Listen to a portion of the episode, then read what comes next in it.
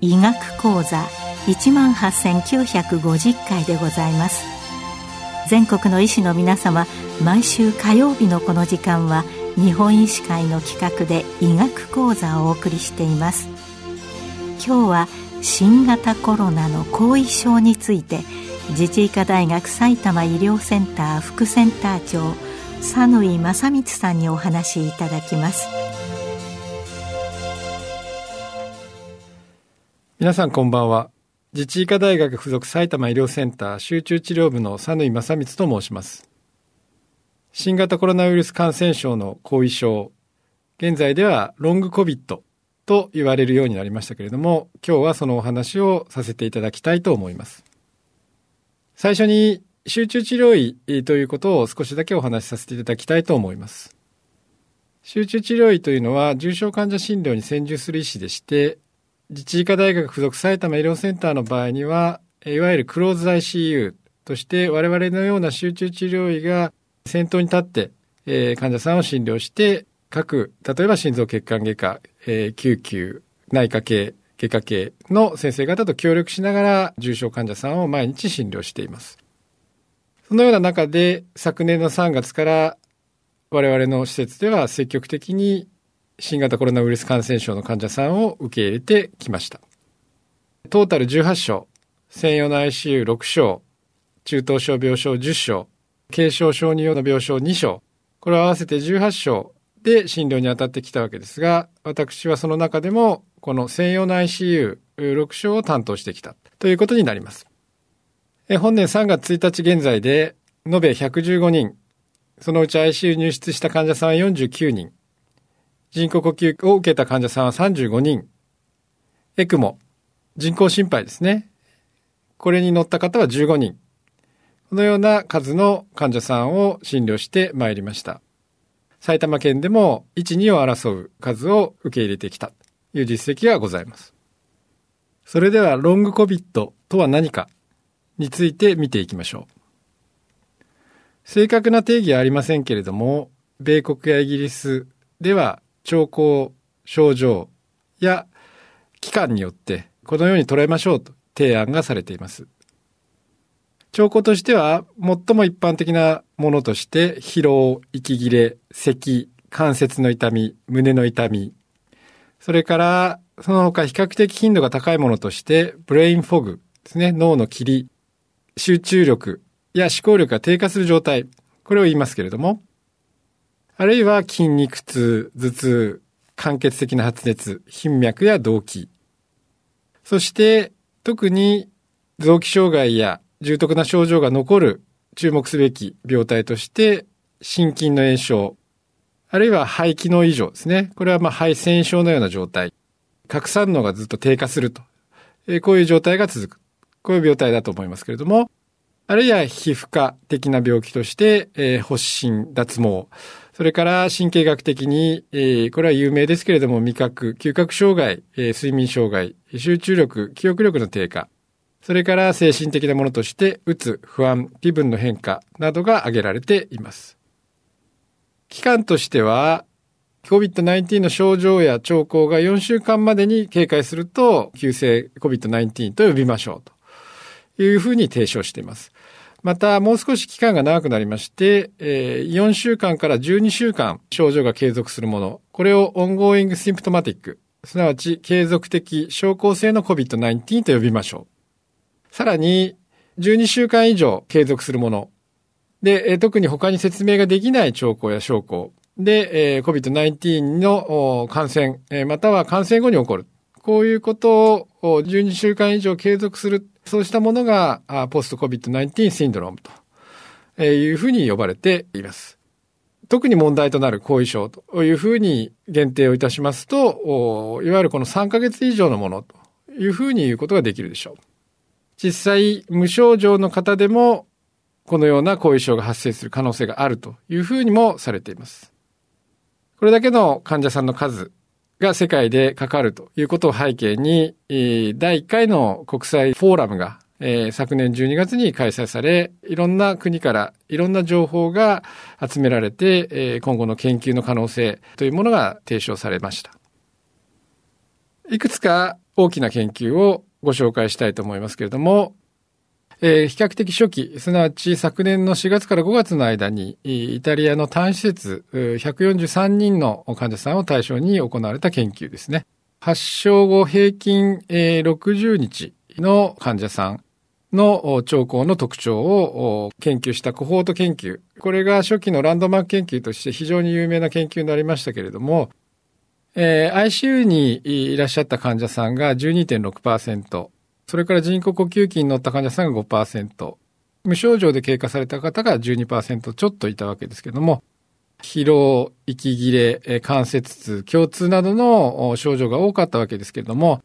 えー、87.4%が発症2ヶ月後、その段階で何らかの症状があったと。いうことが分かったわけですね。最も大きな研究は、ランセット。1月に発表されたものですね。これは中国の単施設、武漢からの報告ですけれども、昨年の1月から5月に入院加療して退院した患者さん1733人をフォローアップをいたしました。年齢の中央値は57歳。追跡期間は中央値として186日。重症度と長期的な健康への影響。この関連性を調べたコホート研究と言えます。結果として76%の患者さんが発症から6ヶ月後に少なくとも一つの症状が残存していました。急性期に重症化しやすいのが男性。これと対比しますように後遺症は女性の割合が高かったことが分かりました。そして症状が多いものとして疲労、筋力低下、睡眠障害、23%に不安やうつが認められました。肺拡散異常を有する患者さんの割合は重症度が高い患者さんほど多かったわけですね。すなわち急性期に重症な患者さんほどやはり肺腺症として残るような症状が多い方が多かったということになります。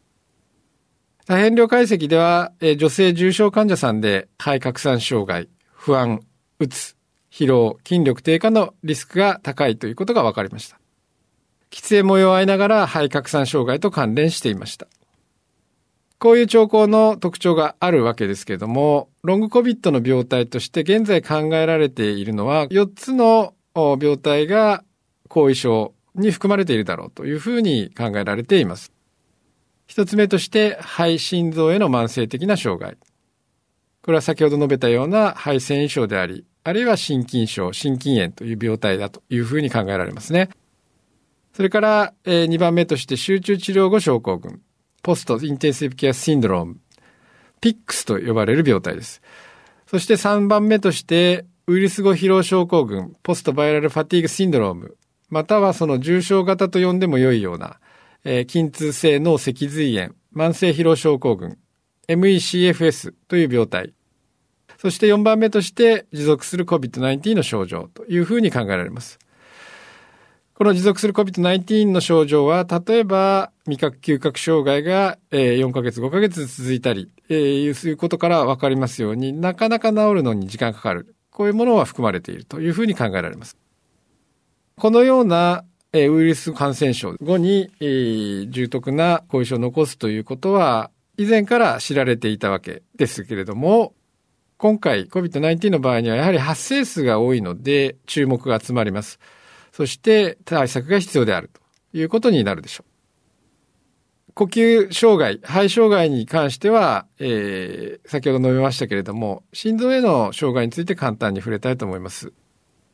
この心臓への障害というのは、急性期に心筋の炎症を起こしてですね、最終的にその反根化したりして、なかなかその心機能が問題になったりとか、不整脈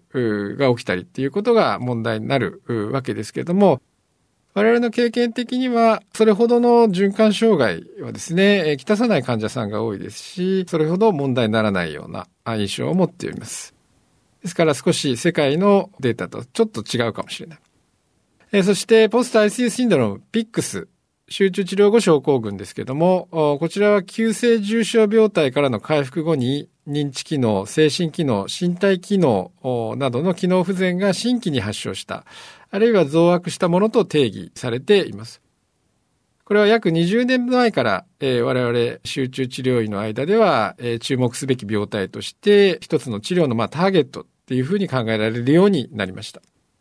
新型コロナウイルス感染症、重症化すると多臓器不全をきたすわけですけれども、この病態として非常に強い炎症が全身に起こる、いわゆるサイトカインストーム、そして中小の血管に血栓症が起こる。結果として、この両者が増悪させる因子となって多臓器不全が起こるというふうに考えられています。いろんな臓器に障害を急性期に残すだけでなく、それが爪痕となって、えー、後遺症として残ってしまうわけです。まあ、重症病態として ICU に入室するような状態になりますと、炎症強いですね。各臓器がそれによる影響を受けますし、どうしても酸素の供給量が低下します。血圧も低下します。また薬剤、鎮静薬、鎮痛薬、筋弛緩薬などの影響もあるでしょう。こういうことによって最終的にこのピックスというような病態が発症するというふうに考えられています。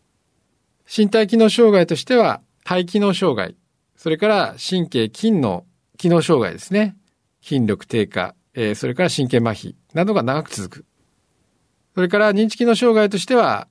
思考能力の低下、記憶の低下、それから注意力の低下などもあります。そして精神機能障害としては、うつ、不安、PTSD。その結果、生活の質、QOL が非常に低くなるということが指摘されるようになりました。急性期から我々はこのピックスを起こさないようにできるだけ早い、そして最適な介入を試みるようにしています。その一つとして、専門の予防ですね。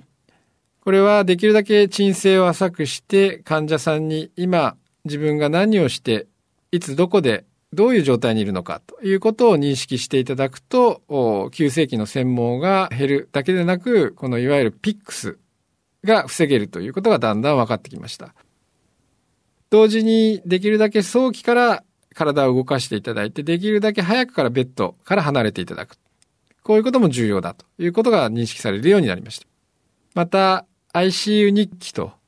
言って、患者さんのご家族や我々医療者が日記を毎日、あなたは今日こういうことをしましたということをつけてですね、どうしても ICU における記憶が途切れ途切れになってしまう。あるいは全く覚えてないという患者さんがたくさんいらっしゃいますけれども、その記憶の途切れ、穴を埋めて、え最終的に自分がどういう病態だったのかということを、え、振り返っていただくと。そうすることによって慢性期の PTSD を防ぐことができる。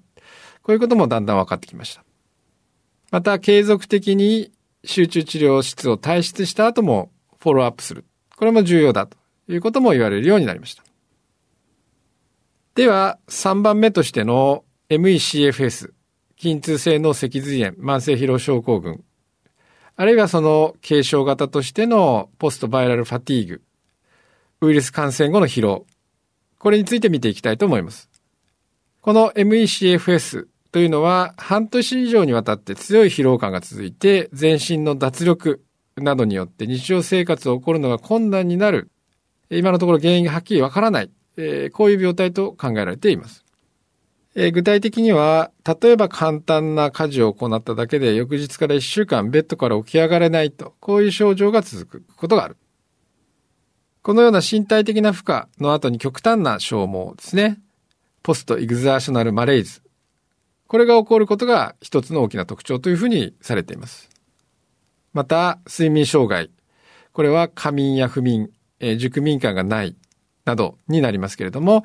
また認知機能障害、記憶障害が集中力低下、脳に、えー、霧がかかったようなブレインフォグですね。これが通常ある。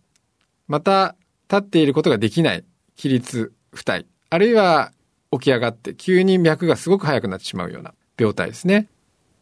それから各種の刺激、音、光、匂いなどの刺激、それから化学物質などに耐えられない、えー、刺激過敏症や化学物質過敏症、頭痛、関節痛、筋肉痛などの痛み。こういう多種多様な、困難によりまして生活の質が極端に低下する。こういうことも認められるようになりました。また、えー、腹痛、下痢、体温調節の困難などの自律神経症状もたくさん、え、見られるようになっています。結果として患者さんの中には寝たきりになってしまうような患者さんもいらっしゃる。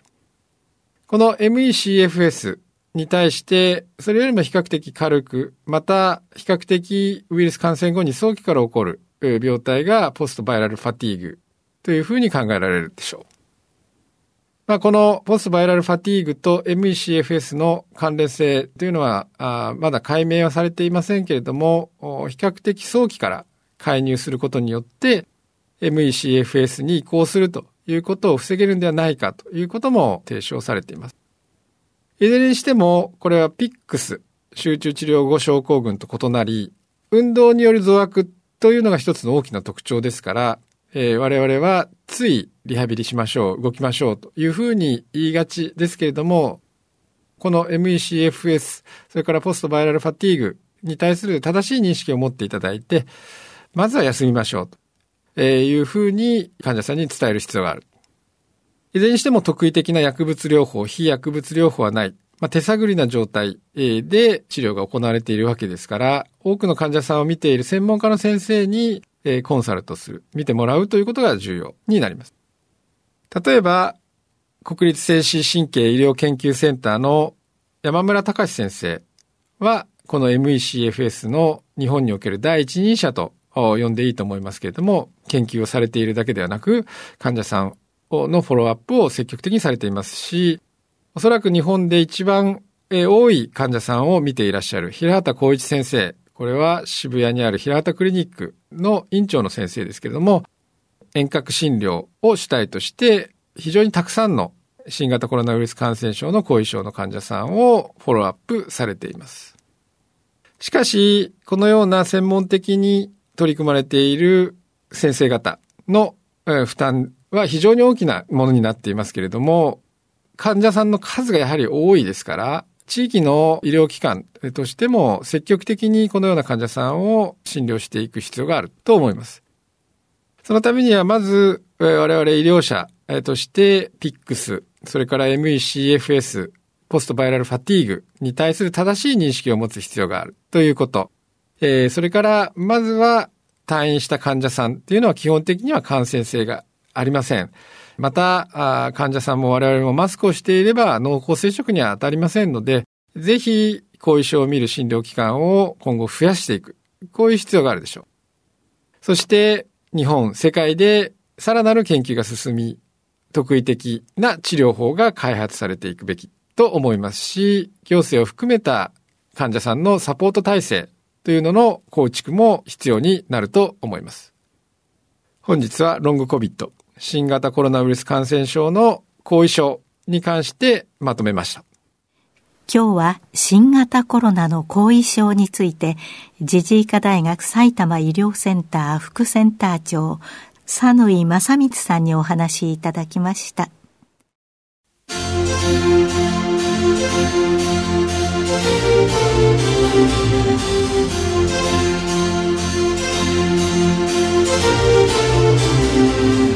それではこれで日本医師会の企画でお送りいたしました医学講座を終わります。